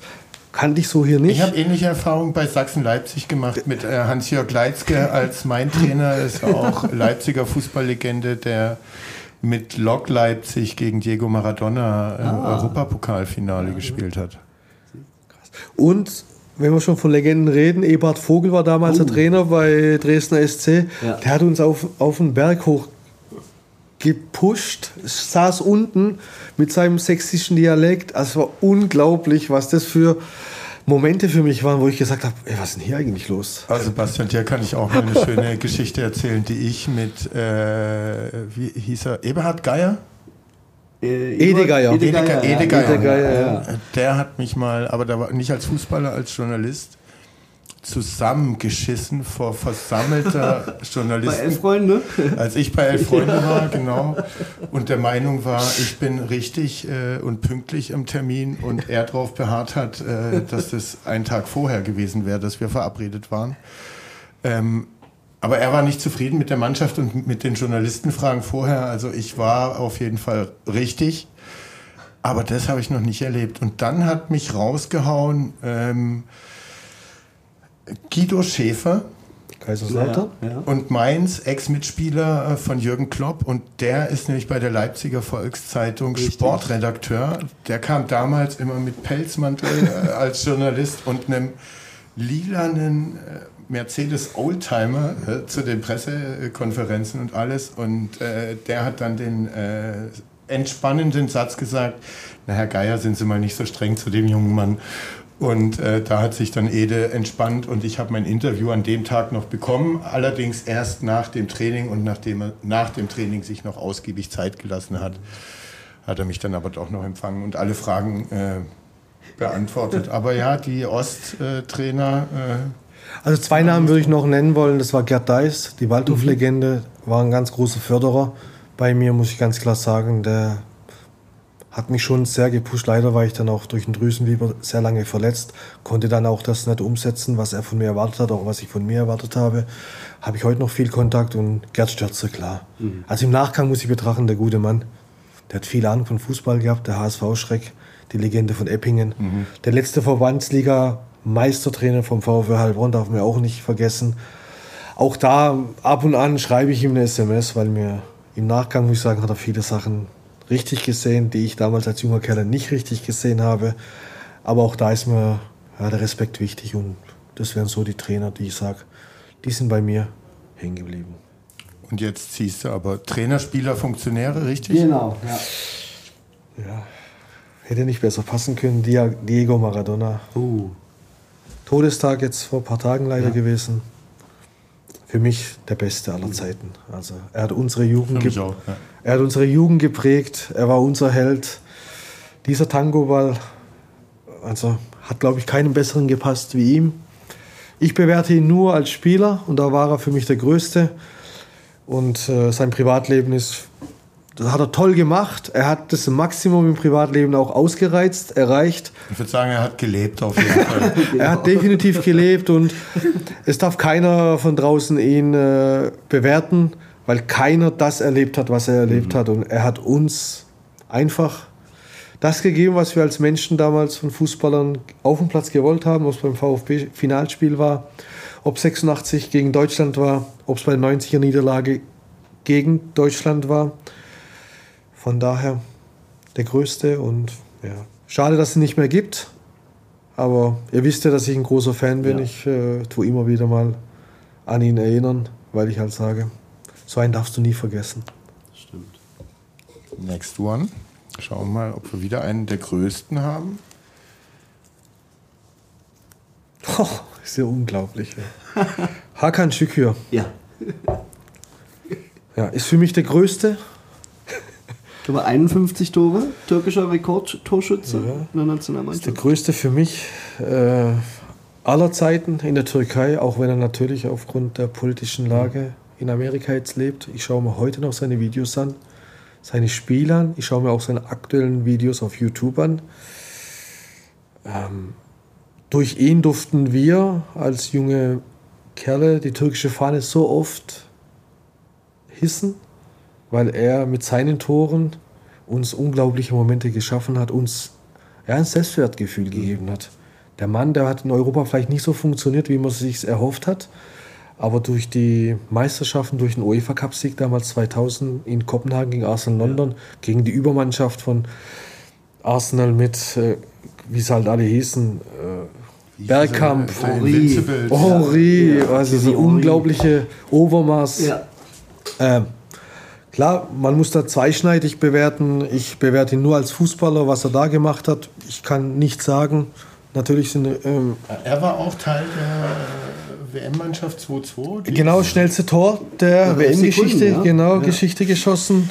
Also nochmals, man muss immer den Menschen auf dem Platz bewerten und er hat unfassbar viel für den türkischen Fußball gemacht. Mhm. Und wenn man heute vom äh, Bullen vom Bosporus redet, ist es da kein Stück hier. Man redet nicht über Arda Turan, ja. man redet nicht über Nihat Kavici oder Rüştü vielleicht auch nicht. Es gibt nur einen und es ist Hakan Şükür. Mhm. Nummer drei, Nummer vielleicht nochmal einen, der für dich so wichtig ist. Äh, als fußballerische Figur. Ach, das geht doch nicht. Uli Hoeneß. Uli Hoeneß. Da habe ich dir vor ein paar Tagen äh, eine Podcast-Empfehlung geschickt. Da gibt es eine Folge, die gerade raus ist. ich habe vorhin was ja gesagt, ohne Namen genannt zu haben. Ihr denkt ja wahrscheinlich schon, dass es er war. Uli Hoeneß ist für mich auch der Größte. Mhm. Nochmals, der Deutsche bewertet ihn natürlich aus der Perspektive, ich bewerte ihn aus der anderen Perspektive. Und äh, am Ende sollte sich jeder hinterfragen, was er falsch gemacht hat und wie er Uli Hoeneß bewertet. Er hat seine Strafe dafür bekommen, aber er hat aus einem äh, aus einer Nummer 2 in München hat er eine Nummer 1 weltweit gemacht. Und das darf man nicht vergessen. Wir reden, er war in München keine Nummer, bis Uli Hoeneß dann das Funktionärsdenken aufgebaut hat. Natürlich hat das Schicksal auch eine Rolle gespielt durch die Verletzung, durch den Flugzeugabsturz damals 79.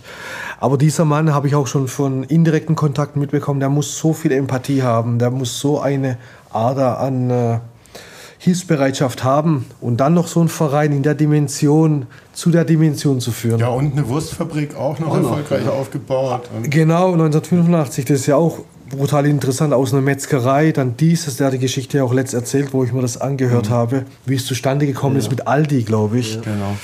Also unfassbar, also deshalb finde ich oft es schade, dass man ihn so klein redet oder schlecht redet, er ist für mich der Manager in mhm. Deutschland und jeder andere darf bewerten, wie er es will. Er ist für mich auch da der Größte. Sehr Was schön. haben wir noch für eine Kategorie? Vielleicht sind da auch äh, die allergrößten. Jetzt kommt entweder oder, unsere entweder oder Kategorie. Entweder oder. Aber schon interessant, dass genau diese drei kommen. Ne? Mich würde interessieren, was die anderen waren. Die anderen waren Marco van Basten, mhm. Julian Nagelsmann, mhm. Ronaldo, Jürgen Klopp, Pelé und unser aktueller Chefcoach Andreas Lechner. Es war schon die drei richtigen, ne? muss ich schon sagen. Ah, und Klaus Fischer. Fallrückzieher Fischer. Mit Klaus Fischer habe ich mal Fallrückzieher-Training gehabt. Da gibt es auch ein Foto Echt? von, wie er mir den Ball zuwirft und ich äh, okay. äh, Fallrückzieher machen durfte. Ja. So, entweder oder. Du musst dich natürlich entscheiden und dann natürlich auch uns erklären und den Zuschauern, wieso du dich für diese Antwort entschieden hast. Ja gut, und Galatasaray, Fenerbahce oder Besiktas, ganz klar Galatasaray. Dank meinem Vater bin ich halt Gala-Fan geworden. Mhm. Äh, 1986 gegen Uerdingen gespielt hat mein Vater einen 50-Mann-Bus gechartert aus Heilbronn. 1988 musste Galatasaray in Köln spielen, Müngersdorf, weil bei Xamax Neuchâtel äh, Zuschauer auf den Platz gerannt sind. Und dann äh, haben sie das äh, Rückspiel nach dem 0-1 in Monaco, haben sie 1-1 gespielt. Damals schon schwer bei Monaco, Manuel Amoros gespielt. Mhm. Arsene Wenger war Trainer. Ja. 58.000 in Müngersdorf gewesen, 500 aus Monaco gewesen. Mein Vater hat auch da einen Bus gechartert. Am nächsten Morgen äh, lag er im Bett, hat keine Stimme mehr rausbekommen. Und es ist halt meines Erachtens, ich bin jetzt nicht mehr so vernarrt wie früher in Galatasaray, weil mir viele Sachen nicht mehr passen, mhm. weil da mir zu viele Egomanen unterwegs sind. Aber Galatasaray ist für mich der schönste Verein, will ich jetzt sagen. Ja, meine Jugendliebe. Und ich schaue erst, gest, vorgestern Abend habe ich mal auf YouTube diese Spiele von Monaco und Xamax Neuchâtel angeschaut. Ja, die, da kriegst du Gänsehaut. Das ist unglaublich, was da damals los war. Und Deshalb UEFA Cup Sieg natürlich. Sehr emotional alles. Auch. Sehr emotional. Das Stadion damals an der Bundesstraße in Istanbul. Das war wie früher, halt wie die englischen äh, Stadien. Ich weiß ob du schon mal in Ali Samien warst. Das Stadion gibt es ja nicht mehr, das sind jetzt Wohnbauten. Ähm, jetzt ist es ja hm, die TT Arena oder mhm. NEF Arena, wie es heißt. Aber Gala, Farben Gelb-Rot ist toller Verein. Und ich erinnere mich an ein Foto Schalke gegen Galatasaray. Stimmt. Da war dein Sohn, glaube ich, Einlauf. Ja, das ist auch das ist im Leben sage ich, gewisse Zufälle gibt es gar McDonald's nicht. gewonnen oder wie kam es Nein, äh, unseren Fotograf, mein Jugendfreund Adnan, hat aus eigenen Stücken, weil, ich, weil mir das zu äh, stressig war, bei Mastercard geschrieben, weil er seinen Sohn oder andere Freunde auch, äh, die Gala-Fans sind, äh, da hinbringen wollte. Plötzlich kommt eine E-Mail, ich bin ja Schalke-Fan ja. und Galatasaray. Plötzlich kommt eine E-Mail, dass mein Kleiner einlaufen darf äh, mit einer Begleitperson. Wir sind dann nach Gelsenkirchen gefahren. Ich habe dann mir das Spiel vom Hotel aus angeschaut und meine Frau war dann in der Arena ja. auf Schalke und ja. Mit wem ist er eingelaufen? Weißt du so? Ja, Onyekuru. Ah, okay. Ja, ein Afroamerikaner. Ja, ja. Und 60.000 Zuschauer. Auch das habe ich ihm letzt gesagt. So viele werden das nicht erleben, was du erleben durftest. Ja. Mit Galatasaray ja. und dann mit dem Verein deines Vaters, also ja. Schalke 04. Weil ich war früher Bayern-Fan.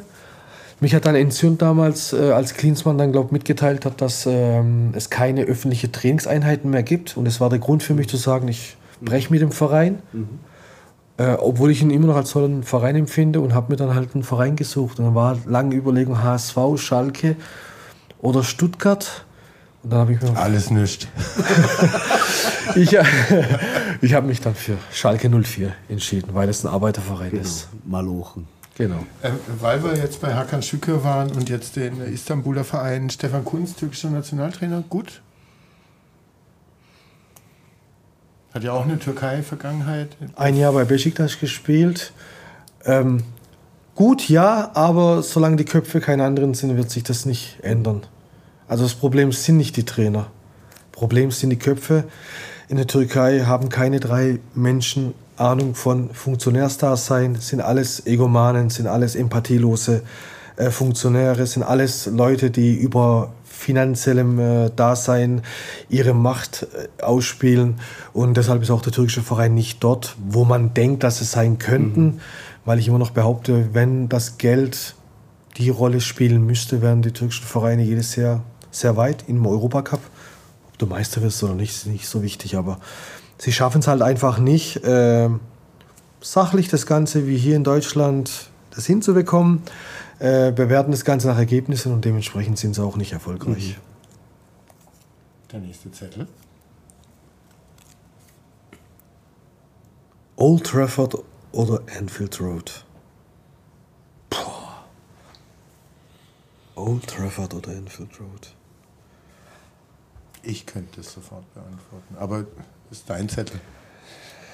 Äh, ich habe kurz überlegen müssen, ja, aber ich würde am Ende dennoch Anfield Road mhm. sagen, ähm, weil Liverpool natürlich auch so in den 80ern, äh, auch mit der Geschichte mit äh, Brüssel, mhm. eine ganz andere ähm, tragische Rolle spielt.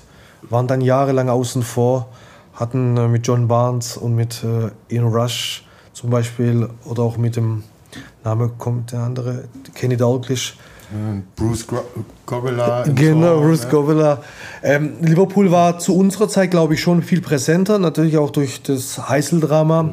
Manchester United kam dann in den 90ern, glaube ich, ein Stück weit und jetzt ist ja klar, Anfield, Liverpool ist für mich auch viel äh, transparenter, viel äh, volksnah als Manchester United. Also Old Trafford ist natürlich schon legendär, dieses Stadion, aber ich habe jetzt echt kurz überlegen müssen, weil ich jetzt ein bisschen bewerten musste, gewisse Epochen, aber am Ende, wenn ich äh, dieses Trikot vor Augen habe von äh, Liverpool in den 80ern. Candy. Genau, und da ist es halt dann schon der Verein. Auch wenn er nicht so erfolgreich war, wie man sich das vielleicht hätte vorstellen können. Aber jetzt natürlich durch die Vita Klopp. Ja. Ja, und wir äh, vor 16 Jahren äh, haben ja auch eine der Sternstunden Liverpools in Istanbul Stimmt, live im Stadion miterlebt. Uno und ich waren nämlich unabhängig voneinander, aber beide beim Endspiel Liverpool gegen Haben es München zufälligerweise gesehen am, Flughafen, Airport. Genau, ja, ja. Nach 0-3-3-3 und im Elfmeterschießen ja, mit Rafa Benitez. Didi Hamann und so weiter. Und da kann ich auch kurz was erzählen, wenn ich darf. Ähm, ich habe die, die, Reise damals organisiert über einen Freund und ähm, waren auch welche von der Bildzeitung und so weiter dabei. War in Istanbul, klar, in der Türkei, dann spielt Liverpool. Überragendes Ambiente auch vorm, eine super Stimmung vorm Stadion, gell, wo die Leute dann so einen Ball immer hin und her geworfen haben. Das war so ein, so ein Luftball. Und das habe ich dann einfach genossen, wie die Fans dann auch auf den äh, Statuen in der Innenstadt Taksim drauf gesessen sind. Istanbul war rot. Ja. Äh, stand 03 und habe ich meinen Bruder angerufen und sage, aus Spaß wirklich durch, ich verlasse das Stadion. Das Spiel ist eh gerockt. Aber als dann, und das werde ich nie vergessen, als dann die Spieler von Liverpool auf den Platz gelaufen sind, die Wand da hinten, You'll Never Walk Alone gesungen. Also man muss sagen, die stehen 0-3 hinten, Halbzeitpfiff und erstmal singen 40.000 Liverpooler You Never Walk Alone, ja, ja. als die Mannschaften in die Halbzeit gehen. Ähm, das ist, sowas habe ich auch noch nicht. Ja, und dann, wo sie reingelaufen sind, habe ich gedacht, ey, das Spiel ist noch nicht zu Ende. Ja. Also das Gefühl war mhm. wahrscheinlich bei dir auch so. Und das denkst du ja nicht. 0-3, AC Milan, ein Gegner ist auch mein Lieblingsverein in Italien. Durch Ja, die, und die haben eine erste Halbzeit gespielt, die war Wahnsinn. Also, Wahnsinn, genau. Was KK und Shevchenko und Co. gemacht Aber haben. s- an diesem Tag habe ich einen danach immer gefeiert. Didi Hamann. Mhm. Was der fabriziert hat nach seiner Einwechslung, war die Sternstunde von Didi Hamann. Und für das ist er für mich auf Ewigkeiten eine war der Legende. entscheidende Mann in Entscheidende dem Spiel, Mann, äh, weil äh, der mit seinen äh, Grätenbeinen so viele Bälle abgefangen hat und dann halt schlaue Pässe, Absolut. dass das kommen konnte. Und ja, der wurde zur Halbzeit, glaube ich, Genau. eingewechselt. Zur Halbzeit wurde eingewechselt. Ähm, und hat das Ding äh, gerockt und gedreht. Und alle Tore sind auf meiner Seite gefallen, was ich bis heute nicht begreifen kann. Das 0-3, das 3-3, Elfmeterschießen, alles also nicht auf der anderen Seite, wo, äh, wo war. Wo, die Wand war ja auf der anderen Seite, die rote Genau. Wand, genau. Ich war dann auf der Eckballhöhe ähm, und hat halt für mich auch einen überragenden Geschmack, weil sozusagen mein Heimatland Istanbul, ich bin dabei, AC Milan, Liverpool und dann habe ich auch den, wie hieß er, der Stürmer? Cissé? Nee, Cissé hieß er. Der Franzose. Das, das, der stand mit der Unterhose vor uns in der Kurve. Ich habe noch nie so einen Körper von einem Fußballer gesehen, der so durchtrainiert, der so athletisch war wie der. Anthony Jeboa muss ähnlich beeindruckend gewesen sein. Er hat Stenko Juric erzählt, als er Balljunge war, als KSC-Jugendspieler. Also eine tolle Geschichte, ausverkauftes Stadion. Auch die Geschichte muss wahrscheinlich wahr sein. Die Spieler von Milan müssen mit Shampoos in der Halbzeitpause übergossen worden sein von den Funktionären. Da müssen sie auf den Schultern getragen worden sein. So auf die Art, wir haben den Cup in der Hand. Ja. Aber das ist so eine Mannschaft. Aber ich glaube, und das ist halt für mich wichtig, ein Verein mit Tradition, ein Verein mit diesen, mit einer Geschichte, mit einer Vita, mit auch Schicksalsschlägen, Ja. kommt dann tatsächlich so zurück. Und deshalb kann man so einen Verein auch nur lieben. Deshalb Anfield Road. Einfach, ja. genau. So. Mäzen oder Oligarch? Ja. Boah. Für was würdest du dich entscheiden? Abramovic oder Hopp? Also ich, entweder oder, oder wie? Ja. Also ich würde mich für keinen entscheiden. Ganz klar nicht. Weil, Gehört nicht nach Heilbronn zum VfR. ja, also erster Step gehört nicht her. Aber unabhängig davon darf halt sowas nicht Überhand gewinnen. Man darf das auch nicht immer abgedroschen sagen, ohne Geld läuft nichts. Natürlich läuft ohne Geld vieles nicht. Aber man kann auch ohne Geld das ein oder andere mehr transparent und gefühlsmäßig herauskitzeln, als wenn man vielleicht das gefühlslose Geld dann in dem Schritt hat. Also ich kann mich beiden nicht anfreunden, aber wenn ich mich entscheiden müsste, dann wäre ich schon beim Mitsehen. Und äh, ne, jetzt kommt ja auch noch sozusagen eine dritte Kategorie da, dazu, also Mäzen oder Oligarch oder Staat, wie man jetzt in Newcastle sieht. Da ist Saudi-Arabien mit Ölgeld äh, eingestiegen. Dann doch lieber Oligarch als Staat. Boah, diese Frage, ehrlich gesagt, kann und will ich gar nicht beantworten, weil beides für mich Kommt auch nicht in Frage. keine Ja, Rolle den VfR wahrscheinlich. Ja. Ja, also da finde ich Deu- Deutschland natürlich wirklich gut, dass man auch dagegen ankämpft. Ich finde es peinlich, dass Newcastle-Fans äh, sich feiern lassen für so ein Punkt, Punkt, Punkt. Die verkaufen ihre Seele, das ist ein Traditionsverein, das ist ein geiler Verein.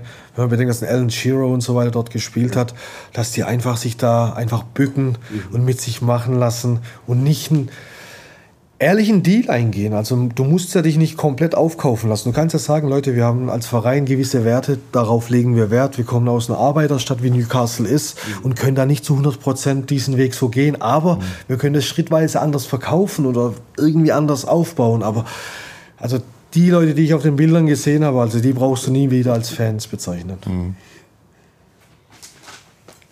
So, letzte Kategorie. Der dritte, dann kommt die letzte Kategorie. Unsere Wir VfR-Legenden. gehen auch auf die 90. Minute zu, noch anderthalb Minuten zu spielen und dann kommt die Nachspielzeit. So. Zehn Lose drin. Und drei darfst du auch aus dieser Kategorie ziehen.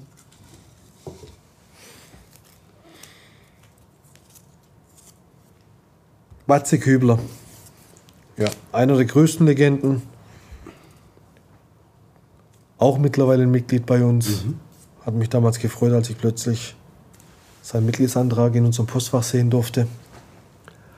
Äh, schaut, wenn er unsere Spiele anschaut, in der Regel, wenn es mal nicht Corona gibt, auf der Gegengerade an. Ich habe ab und an per SMS mit ihm Kontakt. Ist ein, ich kenne ihn leider nicht persönlich so richtig, aber ist ein sehr ruhiger.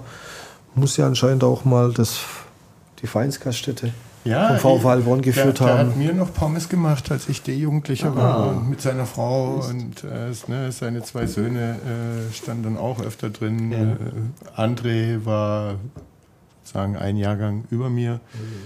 Ähm, waren sehr gute Pommes und war ein sehr gutes Vereinsheim.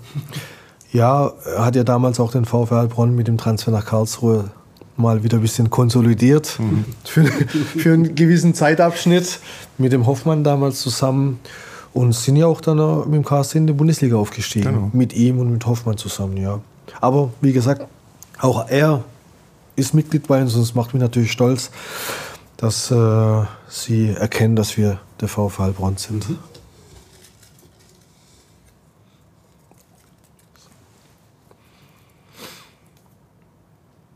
Manfred Grimm. Ja. Der nächste, der, uns, der bei uns Mitglied ist, der unseren Weg da auch mitverfolgt, auch da fußballerisch in äh, Mannheim beheimat gewesen, war Jugendspieler beim Waldhof, ist auch dort sogar geboren, am Alstenweg in der Nähe. Und er kam halt damals ja auch als Lehrer nach Heilbronn und hat ja, eine Tormaschine gewesen. Also hat auch dreistellige Zahlen. Ruhiger Zeitgenosse, war damals, glaube ich, auch im ersten Verbandsliga-Jahr, glaube ich, auch Abteilungsleiter beim VfL Heilbronn und hat links eine Wucht gehabt als Fußballer. Letzter Zettel für diese Folge. Genau. Ralf Rangnick. Ah, da haben wir noch Ah, ja. Wir finden raus, welche Nummern stimmen. Ja, imposanter Weg, wenn man bedenkt, dass äh, vieles in den tieferen Regionen des Fußballs äh, begonnen haben. Äh, ich weiß von Andy Lechner zum Beispiel, dass er die Viererkette schon damals in den 90ern beim VfB in der B-Jugend gespielt hat. Der Ralf Rangnick war Jugendtrainer beim VfB, als wir auch so C, B, A-Jugend gespielt haben. Oder Leiter der Nachwuchsabteilung. Nee, er war, ich, ich weiß auch von Timo Eroglu, als Timo in der B-Jugend VfB war. Timo ist ja zwei Jahre gegenüber uns. Und der hat mir damals gesagt, gehabt, was der da aufgebaut hat mit Viererkette und System, das war unglaublich. Also Ralf, Ralf Rangnick war auch ein großer Fan von ihm. Andi Lechner ist mit ihm deutscher Meister, glaube ich, auch geworden. Wobei, doch, müsste deutscher Meister geworden sein. Und wenn man bedenkt, äh, vor 28, 27 Jahren, wo er jetzt mittlerweile ist und was er alles aufgebaut hat, das ist, ja, Als ich sagen, Hoffenheim. ja. ja. Schalke, wie hast du ihn auf Schalke empfunden? auch sehr gut. Also, wie gesagt, ist ein Stratege, ist ein clever, cleveres Köpfchen. Ähm, eckt natürlich auch an äh, mit seiner Art und Weise, wo er vielleicht auch ein bisschen ja, bevormundet, würde ich mal sagen, oder was aufzeigen möchte und vielleicht den anderen das Gefühl gibt, ihr spielt das Spiel taktisch gar nicht so richtig. Aber nichtsdestotrotz, äh, Manchester United am Ende des Tages, à la Bonheur. Hut ab vor ihm. Ich hoffe, dass ich ihn irgendwann mal echt in Heilbronn begrüßen darf. Naja, jetzt heute schreibst du ja äh, die WhatsApp, hast du äh, versprochen. Und dann äh, entsteht eine wunderbare Vereins- und Fanfreundschaft zwischen Menu und dem VfR. Das wäre doch äh, irgendwie, denkt das Unmögliche, dass das Mögliche erreicht Mal schauen. Ono, wir wären am Ende. Vielen, vielen Dank für deine Zeit, für das bedanke mich. interessante Gespräch. Ich möchte mich auch noch bedanken bei unseren Zuhörern und Zuhörerinnen. Ähm, wir haben nämlich heute äh, eine E-Mail bekommen und die sagt, wir sind, äh, und uns gibt es ja noch gar nicht so lange, diesen Podcast, auf Platz 52 unter den Fußball-Podcasts in Deutschland und auf Platz 204 äh, in den Sport-Podcasts in Deutschland. Unser Ziel Top 50 und Top 200 in den nächsten Wochen und dann weiter nach oben. Wir wollen uns auch noch bedanken beim Haber Hotel, wo wir heute zu Gast sein dürfen, weil unsere eigentliche Aufnahmekabine im Frankenstadion heute belegt ist und wir deshalb hierher umziehen durften. So professionellen Raum hatten wir bis jetzt noch nicht äh, für den Podcast. Ähm, ja, Und dann freuen wir uns auf die nächsten zwei Advents-, Weihnachts-, Neujahrsgäste und sagen Tschüss, auf Wiedersehen, bis bald. Dank euch. Bis bald. Vielen Dank Servus, fürs bis Zuhören. bald. Bis dann. Macht's Ciao. gut. Nur der VfR. So sieht's aus.